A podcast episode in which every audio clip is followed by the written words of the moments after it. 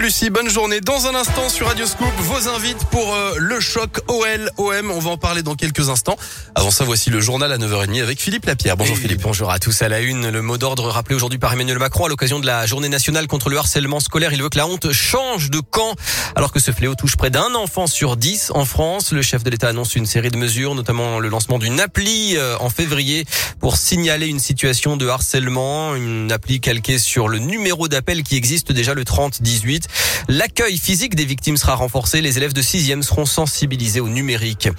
Il avait évité la prison jusque-là pour raison de santé, mais ça ne tient plus. L'ancien prêtre Bernard Prénat, condamné à 5 ans de prison en début d'année à Lyon pour agression sexuelle sur mineurs, a été incarcéré hier dans la Loire.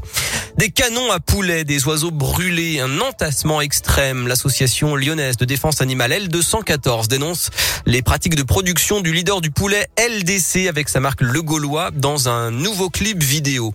Des perturbations dans les transports ce jeudi avec la grève des chauffeurs de bus TCL qui continue et puis des celles des agents de sûreté qui touchent désormais l'aéroport Saint-Exupéry.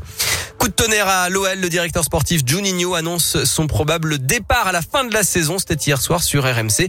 Un timing surprenant alors que l'OL, on le disait, reçoit l'OM dimanche soir pour le choc de la 14e journée de Ligue 1. Restez avec nous pour gagner vos invitations. En Ligue des Champions, l'OL a été battu 1-0 hier soir par le Bayern féminin à Munich. Et puis c'est l'événement à Lyon et sa région, l'arrivée du Beaujolais nouveau à consommer avec modération. Est-ce que vous allez goûter ce cru 2021 C'est la question du jour sur radioscoop.com.